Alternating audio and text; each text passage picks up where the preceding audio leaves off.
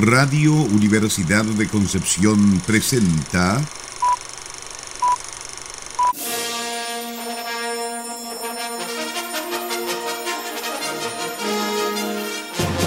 De película.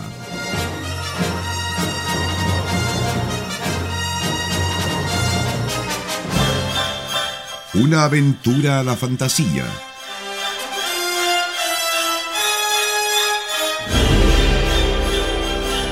Un paseo por las imágenes que guardan tu memoria.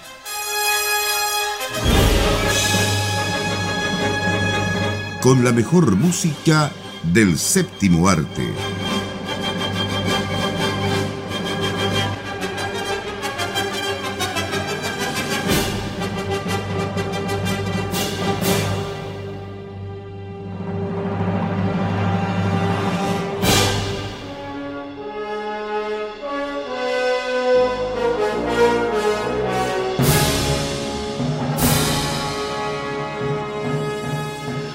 Bienvenidas y bienvenidos a otro capítulo del programa con la mejor música de película de todos los tiempos de película en Radio Universidad de Concepción junto a eh, mis queridos colegas ¿cierto? y amigos Sara Salazar y Nicolás Masquiarán. Empezando bueno, para nosotros nos sirve decir una nueva temporada, porque como que... Es la misma. Es la misma, Sí. pero... Un nuevo ciclo. Un nuevo ciclo. Un nuevo año. Sí. Empezando. En realidad, ¿En como- serio? ¿Cuándo empezó? Como que ya no. Seguimos en 2000 2020 versión 4. ¿no? Claro, una cosa Claro. así, pero no, aprovechamos de igual de saludar ¿cierto? a todos nuestros auditores y auditores y obviamente también saludarlos y se- desearles un feliz año. Eh, habíamos quedado cierto en el programa antes de eh, este cambio cierto ya de hoja en el calendario. Y, mm, y bueno, ya estamos con, eh, listos y dispuestos y con todas las ganas de seguir adelante en este, con este programa, como todos los años. Así, ya después de cuánto, 21, 22 temporadas, 23 temporadas, ¿cuánto vamos? 23 Vamos a iniciar la temporadas. 24. La 24, Claro. la 24. Estamos terminando la 23 para iniciar la 24. Oh, Prepárate. el carnet ahí. Y yo que yo pensé que todavía estábamos en la veintitanto, no, 24 Sí. temporadas ya al aire en Radio Universidad de Concepción. Sí. Harto no lo han aguantado, ¿ah? Eh, no lo diga tan en voz alta para que no lo. para que- Toquemos madera, Para mejor. que no se acuerden que estamos acá, yo creo que no se, no se han dado cuenta y por eso deben decir, ¿qué es esto? ¿Qué es esta mancha en nuestra programación?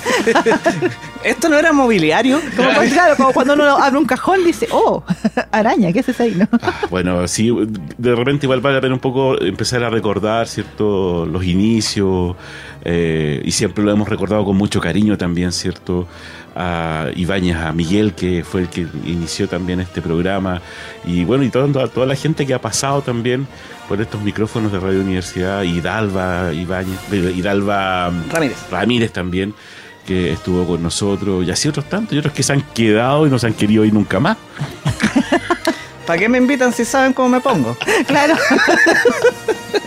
y ella trajo la Kinky, ya empezó a traer solo. los monos y petacas. Claro, yo te dijimos, no, tú tienes que estar ahí, sí o sí. No, no, aquí no hay democracia, tú tienes que estar ahí. Yo después estoy trabajando, pues, y de repente me sentaron en la silla. ¿Será, po? ¿Qué se le va a hacer? ¿Qué se le va a hacer? Bueno. Aquí andamos dicharachera. Eh, grandes momentos de, del de película, ¿cierto? Y eh, grandes películas también, música. Eh, hemos tenido muchos programas eh, en estos 24, 24 temporadas, 24 años ya al aire. Eh, bueno, y vamos a seguir adelante mientras esté el cine, mientras esté las películas, mientras esté la música. Vamos a seguir. Así es. Ya, pero- Incluso en el verano. Incluso en el Sí, verano. pero no nos adelantemos con la temporada 24. Eh, terminemos la Cerremos primero 23. la 23. Terminemos la 23. No, me voy. Y este mes de enero justamente vamos a cerrar la temporada 23 con un nuevo ciclo que ya lo va, estamos eh, transformando en tradición. El clásico que decía ¿No yo. es chapucero? No, no, No, no, no. no, no. Esto, entra, esto entra dentro Ah, de la categoría de los... Ah, Pero esto es casi como la escuela Sí. de verano UDEX. Sí. está bien. sí. Hacemos difusión. Eh, Por supuesto. esto entra en la categoría de justamente la parte no democrática del programa que Sara impuso desde que nos acompaña, pero que ha resultado muy bien en todo caso y que justamente por eso lo hemos replicado. Y es dedicar el mes de enero a hablar de ciertos compositores y compositoras específicos y sobre todo porque sirve para visibilizar a varios de ellos que lamentablemente a veces siendo muy buenos en lo que hacen, no necesariamente, o no es fácil ponerlos en la parrilla del programa porque su, su producción es más bien discreta. Y es justamente lo que ocurre con la compositora que vamos a revisar el día de hoy, que incluso ha tenido nominaciones al Grammy, no por música para películas, sino por música para videojuegos, eh, pero que ya ha tenido una entrada en el mundo del cine y de la que hablamos muy bien en su momento a propósito de la composición para la película Prey, la última entrega de Depredador. Me Así refiero es. a Sarah Schachner. Mi tocaya, Sarita. Sí, tan talentosa como yo. Ah, No sé, ¿ah? No, no, eso, eso es verdad, yo lo veo. Tú también, no tendrías por qué negarlo, Nicolás No, yo no sé si es tan talentosa como nuestra ¿Qué, Sara. qué más? Ah, por favor, que comenzamos el año. Qué, qué Arregla manera. nomás, Nicolás Qué, qué bonito comenzar así el año. Ojalá dure todo el resto del año. No, pero bien, como decías tú, Nicolás, este ciclo sirve para visibilizar el trabajo y también de compositores, entre comillas, emergentes, porque Sarah Schachner es relativamente joven, tiene unos 35 años más o menos. Eh, Exacto. Eh, ha hecho su carrera principalmente en videojuegos, pero sí ha tenido participación en el cine. Eh, bueno, ya mencionaste Prey, pero antes había participado con la banda sonora del Efecto Lázaro, que a lo mejor tú, es una de tus favoritas, no es sé. una película de terror, claro. yo la conozco. Claro, y también había tenido participación como haciendo arreglos para Los Indestructibles 2, Iron Man 3, Los Ilusionistas, la 1 y la 2. Entonces ya está incursionando en el tema del cine y me parece que el trabajo que hizo en Prey es súper interesante y ojalá que, bueno, ya se habla de una secuela de esta película, ojalá que también la llamen a ella y la llamen para otras composiciones cinematográficas. Aunque su corazoncito claramente está en los videojuegos, que ahí comenzó Sí. ella ahí entró como en la industria, digamos. Le, le pidieron que hiciera la música para un juego, le quedó gustando y al día de hoy, como mencionaba, ya está nominada al Grammy 2024. En febrero vamos a saber si ganó o no. Eh, por la banda sonora de Call of Duty Modern Warfare 2. Sí, lo malo es que va a dejar de ser eh, la compositora así de ese juego. es que parece que hay un tema ahí con el director de sonido que, que es como medio... Sí, Sí. Hay, hay- hay- hay algún problema ahí. Como que, se, como que se le van los compositores. digámoslo. Bueno, cuando empezando a, recordar un poco Se le arrancan los compositores para el monte. al como monte, dice. claro. claro. recordando un poco cuando vimos la película Prey, que para mí también fue una sorpresa porque eh, me recuerdo haber visto la primera entrega de Depredador con, Arn- con Arnold Schwarzenegger y sería para de contar porque después vino Varias más. varias más, faltaba el Depredador contra Godzilla o contra... Uy, que sería bueno eso. Qué buena idea, Qué buena idea. Hagámoslo. Pero esta película yo la vi sin ninguna expectativa y de verdad me di cuenta, yo se lo dije, no sé, a los 15 o 20 minutos de película, de que era Depredador. Tú ni siquiera sabías lo que No. estabas viendo. Era tan, es tan buena, es tan interesante desde un comienzo. Al momento de, de presentarte esta película, la, la, por ejemplo, la fotografía, ¿cierto? Cómo está filmada y bueno, la misma música también, te empieza a envolver en esta, en esta trama y de repente te das cuenta que aparece un, Una silueta así. una silueta y, y esto no es depredador, así como ya, pero eso dice mucho, digamos, de lo bien que está hecha esta película y obviamente eh, la música también pegó excelente en, en, en esta película. Eh, bueno, para empezar, es la secuela, por decirlo de alguna forma, de Depredador que ha sido mejor evaluada luego de la primera entrega. Y eso es bastante decir porque se ha intentado un montón de veces revivir la franquicia y en tiempos más o menos recientes hubo dos películas, ¿cierto? La de... La de Robert Rodríguez por un lado, la otra no recuerdo quién la dirigió, la tengo por aquí, pero que de hecho esa última, a pesar de que a mí me gusta porque la encuentro entretenida más que nada, no es una buena película. Al contrario. Claro, la dirigida por Shane Black. Eh, pero aquí resulta interesante justamente cómo ella trabaja el tema musical eh, mezclando estos elementos que sí, cuando uno después la escucha con más detenimiento, descubre que ella tiene este referente en los videojuegos, que de repente independiente de la instrumentación aparecen elementos que son muy característicos de la música electrónica en el desarrollo, que mezcla además con... eh, estos elementos que dan la sensación de estar frente a algo tribal, ¿no? Porque finalmente esta es una historia que tiene que ver con la época de la conquista de los Estados Unidos, eh, el escenario en que ocurre, y particularmente con las tribus originarias. Entonces, yo creo que aquí se dio un espacio súper ecléctico en el caso de su producción para poder experimentar con lo nuevo, pero sabiendo tomar todo lo que ella traía, digamos, en su mochila como compositora de videojuegos. Y el resultado, yo sigo diciendo que era digno de al menos la nominación al Oscar y lamentablemente el lobby no funcionó tanto porque esta fue una película muy discreta Sí. que pasó casi directo al streaming. O sea, de hecho, pasó directo, se hizo pensando en el En streaming. el streaming, Ah. claro. Era una de esas producciones que como cuando Disney compró Fox, fue como ya, ¿qué hacemos con esta franquicia? Mira, está este proyecto, ya hagámoslo, pensémoslo para streaming. Una de las cosas igual que me llamó la atención y también lo conversamos harto en ese programa fue el idioma. Sí, ¿Se acuerda de que decir? hay una versión en Comanche. Hay una Sí. versión en Comanche, sí, ojalá la hayan vi- Yo la vi en Comanche. Yo, yo igual, Igual. está, está doblada en Comanche, pero no Claro, importa, le da importa. como otro, pero por supuesto, otro carácter. otro sí. carácter. Pero, y, qué importante el que eh, lo, que lo que decía Nicolás recién, es decir, es una película que está ambientada eh, en la época, ¿cierto?, de la conquista De Estados Unidos. Claro, de Estados la, Unidos. de la ingleses, claro. Colonia, ingleses, digamos. la colonia, claro. Obviamente que es bueno que se traiga a, a la pantalla grande estas situaciones que ocurrieron en Estados Unidos, ¿cierto? En, en O esa sea época. que efectivamente llegaron extraterrestres. Eh, justamente. Es que eso es lo interesante de esa propuesta porque, Sí, eso voy. y quizás por eso rescata el origen del original. Eso. Porque la- si tú un- al depredador, y lo conversamos en el programa, en un contexto en que pocas veces uno se imagina, o sea, ¿qué pasaría que en este caso una guerrera comanche, aspirante guerrera comanche, porque era muy joven para empezar como su, su camino, y era mujer más encima, tampoco la tomaban en cuenta, aspirante a guerrera enfrentarse con un cazador depredador extraterrestre que viene con otras armas, con otra tecnología, otra forma de pelear. Pero es el uno versus uno al final. Eso es lo que engancha con la historia de Depredador. Por eso también engancha la primera, porque queda este soldado solo versus este alienígena. ¿Y quién gana al final? ¿Quién es el mejor? Pero qué, qué mejor manera de demostrar la, de- la- también la depredación que hicieron los ingleses, yo creo que No, claro, que también Además- te permite. además, o sea- también te permite jugar con todo eso, que es súper interesante. O sea, por eso dice uno, haga uno con un samurái, por Claro. ejemplo. O sea, como pasó O sea, en, los Egipto, cómics- no sé. En los cómics ocurre que hay una eh, similar en África. Y también hay, hay uno dibujado por Dan Barry, que yo lo encuentro una genialidad, que es eh, Arenas Sangrientas, que es depredador en la Primera Guerra Mundial. Por ejemplo. Y yo, a mí eso sí que me encantaría verlo adaptado al cine. Y es un cómic muy fácilmente adaptable porque son dos revistas, son dos capítulos. Es decir, estamos hablando de 60 páginas que en un cómic se lee muy rápido. Eh, y que te deja mucho espacio para desarrollar otras cosas que tal vez el cómic no te puede mostrar. Ojalá, ojalá que alguien descubra que eso existe. Si yo sé que existe, deben saberlo en Hollywood, por Dios. Por y por otro lado, exijo Depredador contra Conan. Así que- Bueno, ya hay un Godzilla, contra- otro contra Conan, ya.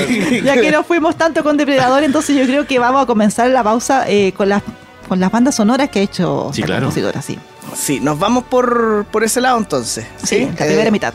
Bueno, eh, en todo caso la voy a anunciar ahí ya, porque este programa no es de Depredador, ¿cierto? No, sí, es de la Solo que nosotros nos quedamos muy pegados con esa película.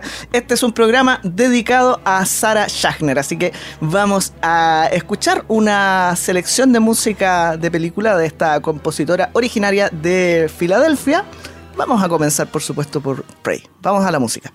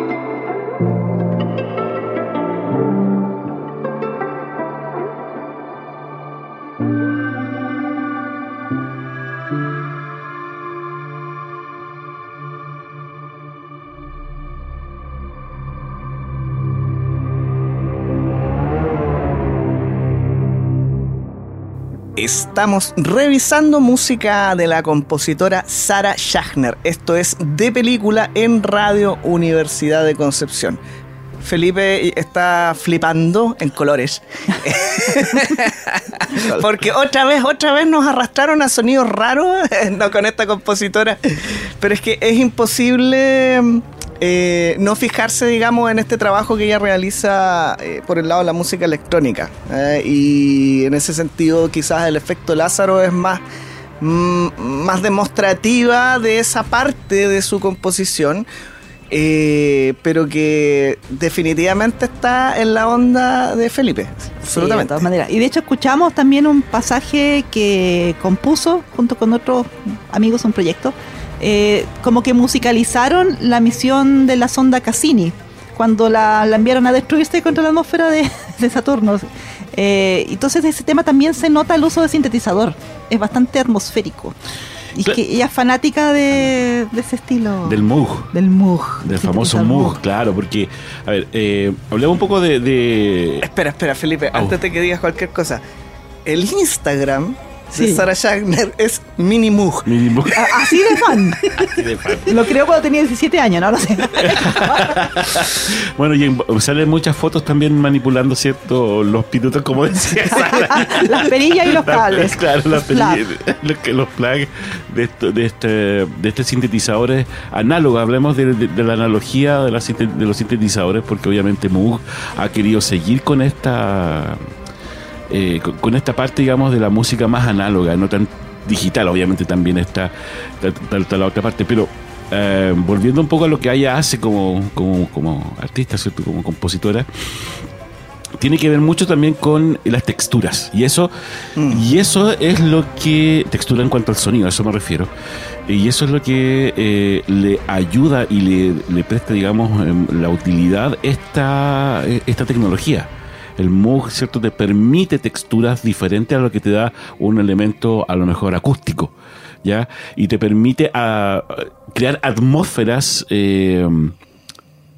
diferentes, como para, por ejemplo, lo que decías tú, ¿cierto? Esto de la sonda Cassini, ¿cierto? Y, eh, digamos, y otros tipos de, de, de, de música, como para, por ejemplo lo de, lo de Lázaro también, que es mucho más atmosférico. Y obviamente el, el Moog y los sintetizadores, no, no precisamente a lo mejor las secuencias, porque ella a lo mejor no trabaja con secuencias, sino que solamente con sonidos que le permiten, digamos, ambientar eh, alguna atmósfera, digamos, de... Y, y obviamente con sonidos que te lo, solamente te lo permite un, un elemento digital, o, perdón, Análogo. análogo. Análogo, claro. Sí. Sí, yo tengo que lamentar que el efecto Lázaro, y lo digo yo que soy fan del género, no es una buena película. No, no lo porque es. me parece que desde el punto de vista de lo musical sí es muy interesante, sobre todo porque no es una banda sonora convencional para ese tipo de película y no logra, lamentablemente tampoco es una de esas bandas sonoras que eh, te llamen demasiado la atención mientras tú estás viendo la película justamente porque son muy atmosféricas, ¿no? Entonces está, queda más la sensación que te produce la escena que la música en sí. Eh, pero escucharla aparte, escucharla diferenciada de la película, eh, resulta súper interesante. No es quizá algo que vaya a ganar el Oscar, pero sí yo creo que se la jugó justamente ahí tratando de hacer algo diferente, lo logró.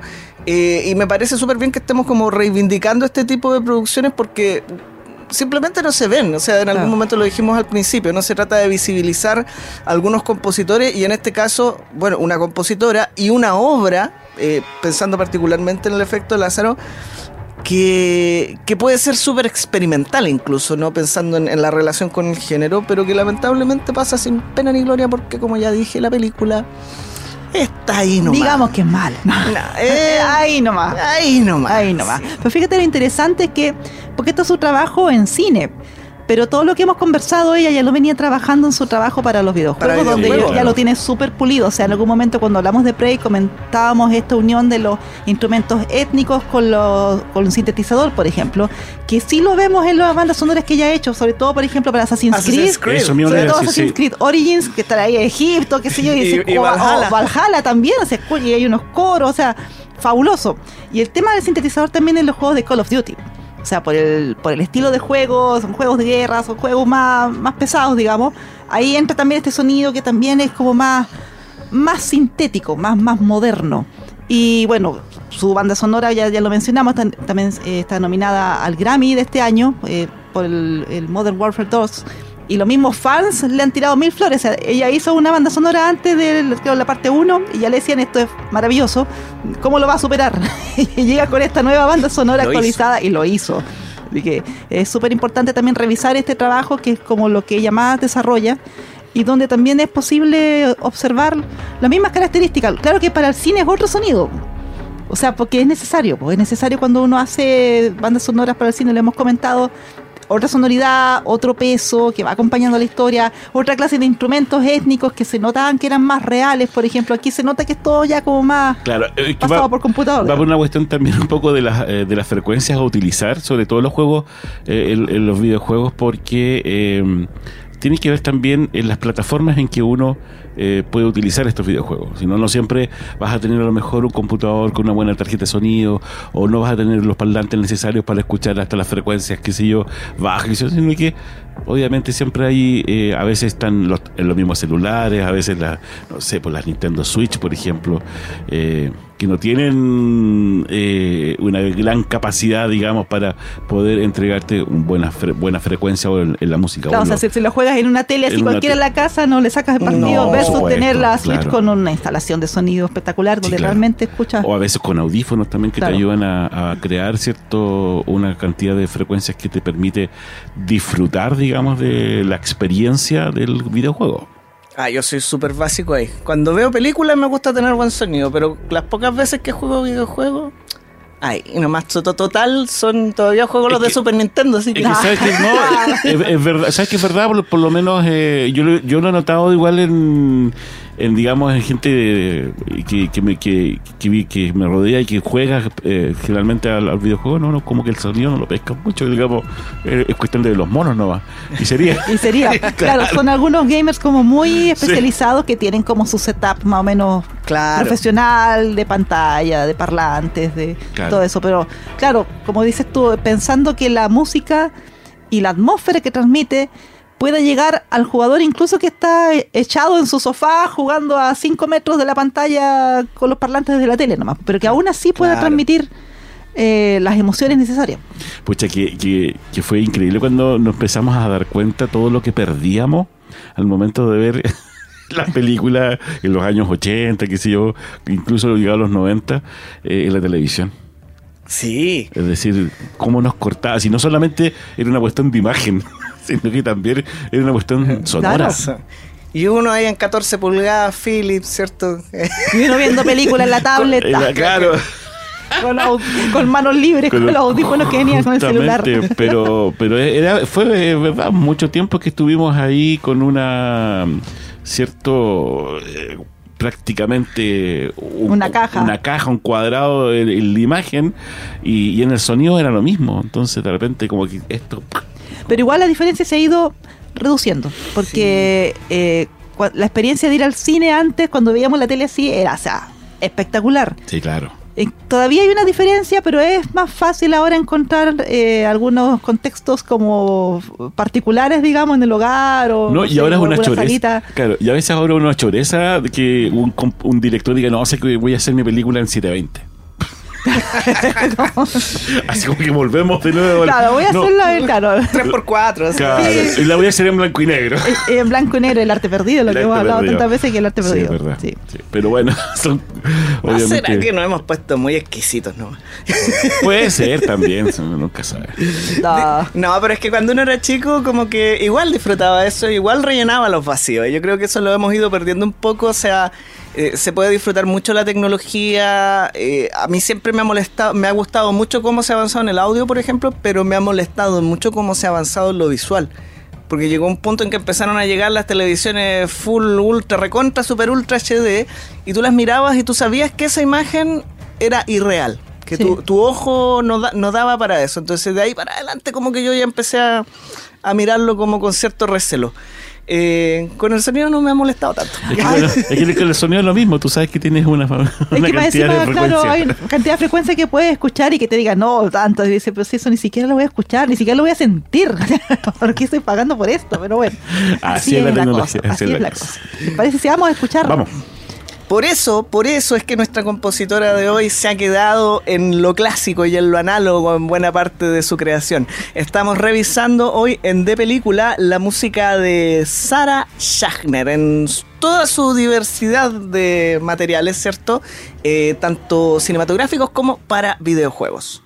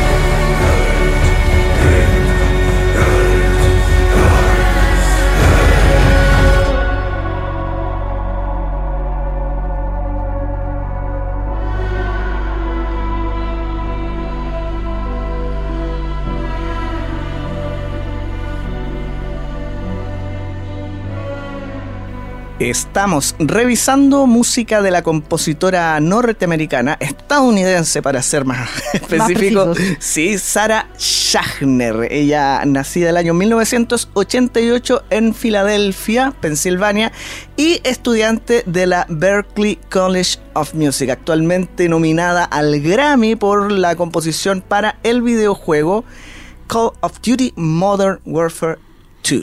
Y a un Emmy, ¿ah? por la banda sonora de Prey. Ah, cierto, cierto, que no, no llegó al Oscar como nosotros queríamos, pero al menos llegó al Emmy. Qué bueno que se la reconozca. Y otra cosa que no le hemos reconocido es que ella también participa muchas veces como compositora o co-compositora y productora o coproductora en eh, piezas de música popular. ¿ah? Y eso eh, por ahí uno lo encuentra también en algunas canciones, qué sé yo, que tienen sus créditos, etcétera. Antes de seguir y antes que se nos acabe el tiempo, la jefa aquí me reclama que se me olvidó decir que estamos en Radio Universidad de Concepción 95.1 FM, www.radiodec.cl, nuestra señal online, también página web. Les recordamos que ahí están los podcasts de este y todos nuestros programas y también las novedades del equipo de prensa.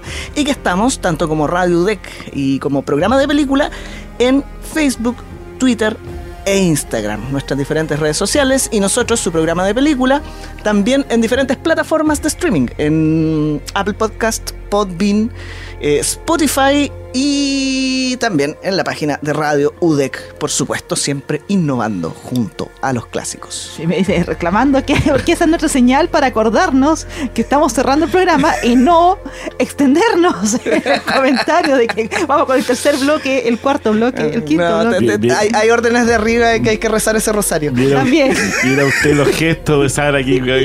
Retorciéndose. claro.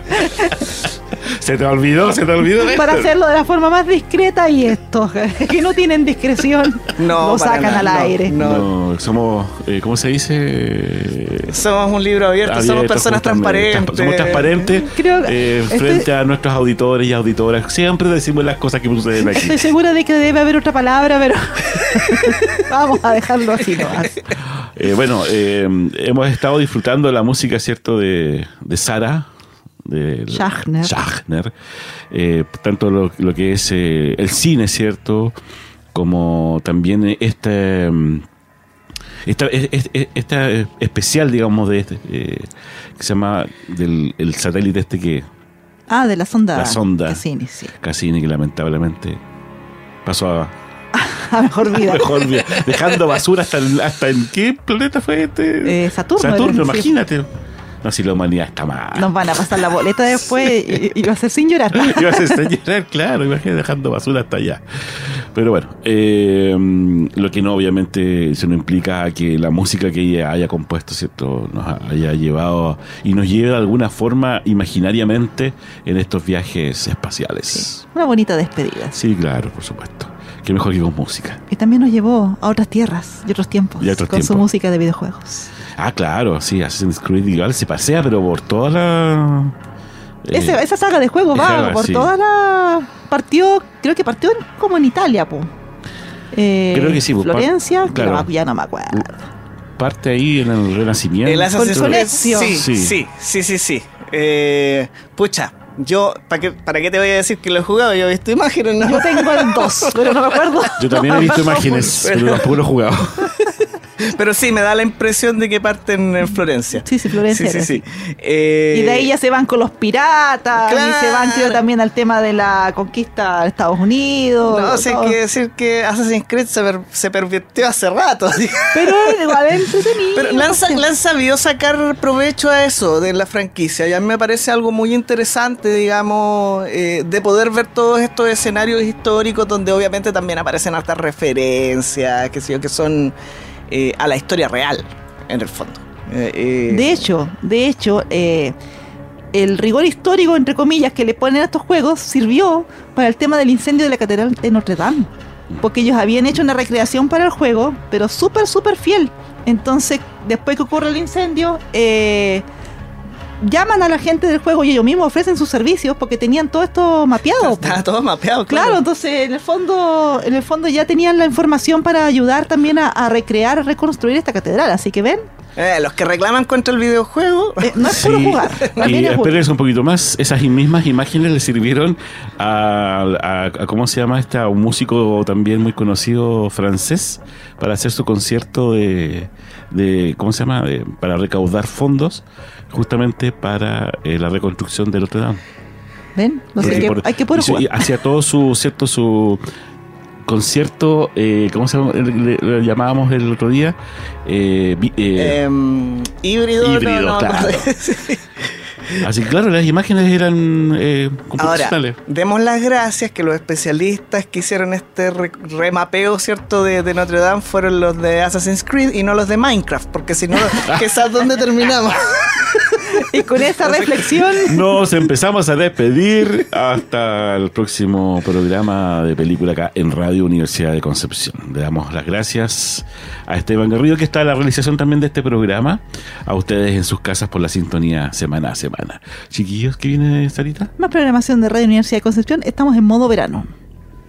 Eso. Sí. Así que vienen algunas repeticiones también Sí, de, claro. de Crónica Nacional, Ah, de los buenos programas de. No, yo sigo Nacional. con New Age nuevitos hasta yo creo que finales de enero. Ya, me parece. Sí. Bien por ti. Pero Nos haremos por ti. claro, ya, nos vemos. que estén todos muy bien. Adiós, chau, chau. Chao. Chau. Radio Universidad de Concepción presentó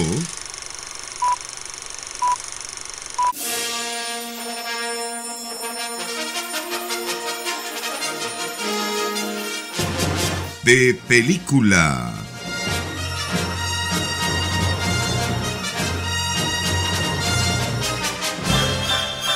Una aventura a la fantasía.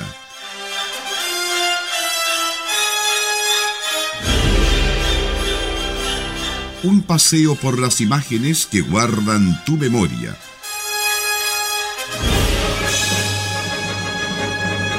Con la mejor música del séptimo arte.